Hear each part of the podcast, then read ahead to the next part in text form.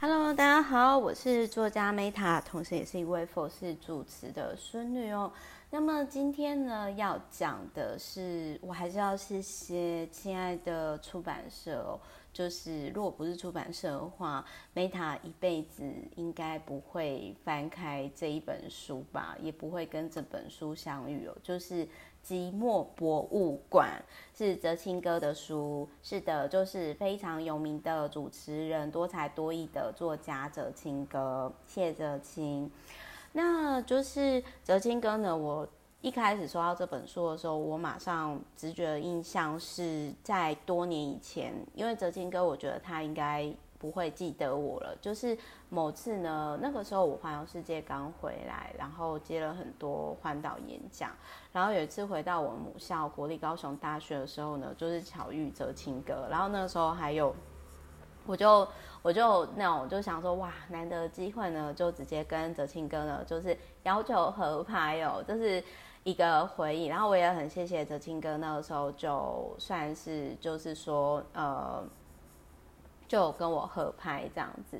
那后来其实就是说我其实随着我经营自媒体啊，然后还有就是说呃有上一些节目还是什么的，然后我就有遇到呃好几次有遇到好几位就是是车呃哲青哥的铁粉，然后他他们让我觉得我很佩服哲青哥是，因为有的作者是这样他。台面上经营呢，他可能是这个形象，但是他台面下可能就是不一样。可是我遇到好几位他的读者都曾经这样跟我讲过说，其实哲青哥是非常照顾他们的，就是甚至我印象很深刻是，曾经有一位他好像有情绪上，就是呃，我忘掉是忧郁症还是躁郁症的朋友，那个姐姐。然后那个姐姐跟我说，就是呃，那个哲金哥其实，在群组里面啊，其实就是他们大家就好像是家人一样，比如说每天会道早安啊，什么那些的，就让我印象很深刻。好，所以其实就是呃，我先讲一下，就是说，虽然我本身不是哲青哥的铁粉，或者是说很始终的读者，但是我其实我我其实说实话，就是跟哲青哥在几年前有那么一面之缘而已。但是我必须要说，我对他的印象就是说，很少人他们是，我觉得有些人他们其实就是好像带着礼物来到这个世界跟地球的。那有些人呢，他们就是天生带了一些礼物，然后来祝福世界的。那我觉得在哲青哥身上呢，我就看到了这样的礼物，就是他的气场，他让我的感觉。那哲青哥呢，我觉得我我觉得我必须要讲，我很佩服这个。寂寞博博物馆的这个策划，就是说，哲青哥就是讲二十段，就是收藏二十段名画的旅程。然后呢，就是艺术说书人哲青哥呢，他其实就是跟你分享每一部画，然后他的一些意念，然后然后以及就是想法，就有点类似说。啊、比如说 Meta 看到这本书，他就衍生出来什么样的议题，然后我是那哲青就是说，在看到这本书的时候，他就跟我们分享这个作者的故事啊，然后以及他的想法，就有点类似像那个台大教授，就是我听见石头在唱歌的。算是艺术版本，就是作者用他自己的方式，然后就是去讲说哦，对这个作品，然后以及这个画家的观点。那我先讲一下，就是身为一个理工科的女生呢，我必须要讲，就是啊，我觉得当我们状况不好的时候，就是其实其实说实话，就是说很多人会说，就是去艺术馆啊，就是或者是说美术馆啊，还是画廊，就是可以提升自己的。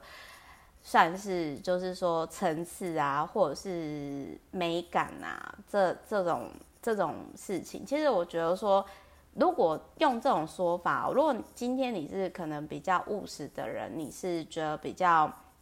呃跟 Meta 曾经一样，就是比较理工理工思考，就是比较理工科的人的话。就是很多人可能无法理解，说为什么有些人会花那么多钱去买艺术品，就像比如说 Meta，我像我自己啦，我在环游世界的时候，其实我是，比如说包含我去非洲好，我 我去沙拉，我去跟贝都因人买他们的画作回来，就是很多人会无法理解，就是说，天啊，你你收集世界各地的硬币就算了，那你为什么要收集画这种东西？就是很多人可能会觉得说，艺术这种东西，其实我觉得书跟艺术都是一个很神奇的事情，就很像一直到现在，我也是无法理解为什么有些人会愿意花钱买我的书。当然，我很我很谢谢大家爱，只是我想要说的是，就是。当你今天你的算是若以 master 理论来讲，你到了某种层级之后，你不用考虑到就是可能物质或者是金钱上的压力的时候，其实你的想法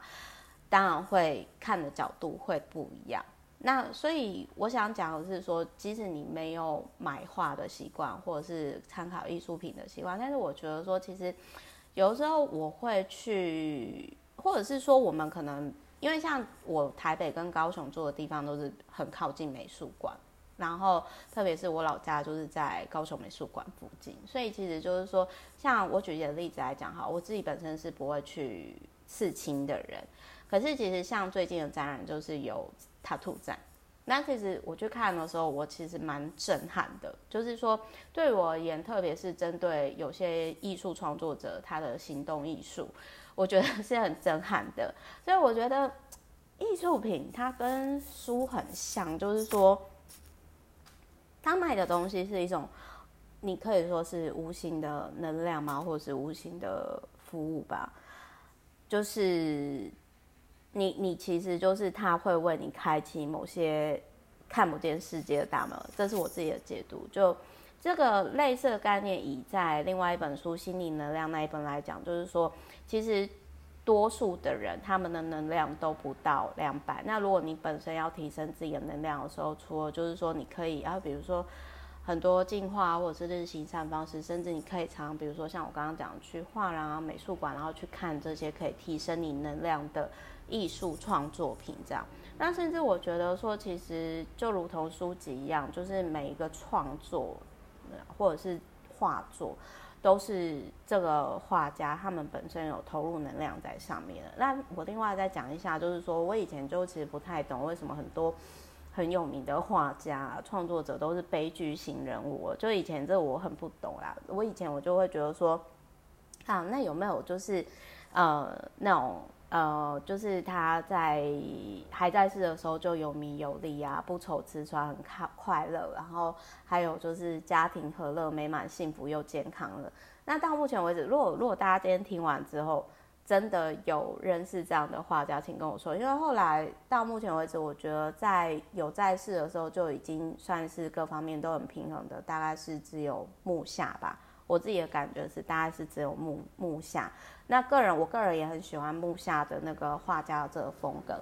好，那这边说回来了，就是即墨博物馆，我还是要讲一下这二十段名画旅程。我要跟大家分享其中的哪一画呢？就是在第。一百这边我要跟大家分享，就是在第一百六十四页、一百六十五页，也就是米雷的画，就是那个画风，就是我之前曾经在另外一本书，就是我很喜欢的树木西里离开的时候，以我们自己喜欢的样子的那个作者，他其实他的那个书的封面照就是采用这一张米雷所画的奥菲利亚，然后我觉得这。模特儿他找很很美，然后这时候呢，哲青哥其实就是在这一本书里面讲说，莎士比亚透过哈姆雷特母亲以近乎无情的冷漠，然后转述奥菲利亚的死亡。那其实就是他这里他就有特别提到说，生命结束的场景与方式有它独特的文法与词汇，而了解死亡的语义。语义学就可以看见我们的生命的困境。那说实话，其实我是还蛮很谢谢，就是说泽青哥让我们知道说呢，其实那个其实就是那个米雷的奥菲利亚，然后原来他在这一幅画的意境，然后以及就是说其实是爱情与宿命的殉道者，甚至他有提到说画面的最左边呢。呃，就是有个象征圆满爱情与善良的小知更鸟。那我觉得说，今天如果我没有看，就是哲青哥他的这一本书的话，我会不知道说原来树木希林他的书的封面是来自于米雷的，呃，米雷的这一幅画《奥菲利亚》。那甚至我会不知道说原来，因为我是理工科女生嘛，不好意思，我真的是没有什么美术细胞，我就我也不知道说原来这一幅画出自于哈姆雷特。所以我觉得看书它可以开启你很多世界，甚至你原本所没有觉察到世界。所以各位，你们多久没有去美术馆或者是画廊参考呢？其实对赚钱跟生活很重要，工作也是。但是偶尔呢，一两个月，甚至可以给自己就是一季一两季就去走走吧。相信你对于你的人生会有更多灵感与启发。那另外呢，我想讲一下，如果说你本身是有拿到内政部自工手册啊，你也可以申请，就是美术馆自工的服务。我曾经就是我也在大学的时候，我曾经有做过这件事情，所以呢，我就觉得，因为我就觉得说，这样我是自工时数嘛，然后同时我又日行善，然后同时我又可以提升我美感，哦耶，真的是一举三得哎，何乐不为呢？呵呵，好啦，所以总而言之，就是这一本书，我觉得真的是。很下血本，因为光是因为它是彩色的，彩色的，然后里面包含二十本画，所以如果说，可是这一本书其实，因为我自己是比较喜欢开心快乐的画家，就是我比较喜欢看功成名就的画家，我不想要看悲伤，不是代表说这几张画就是的画家不成功啦，但是就是说，呃，我我其实会比较喜欢就是比较快乐明亮的。作品，但是如果说你想要就是算是更快了解这一幅画，以及就是这一幅这二十幅画的作者生平的话，我觉得这是一个很好的入门书籍。就是我觉得算是就是说，如果你可能。或者是我讲一个比较实用白话一点，就是老师要你们交作业的话，这青哥这一本书也可以很有效的协助你哦。好的，OK，就是这样。我是 Meta，我爱你们，有空欢迎来 Meta Club 玩。我们下一期见，我爱你们，拜拜。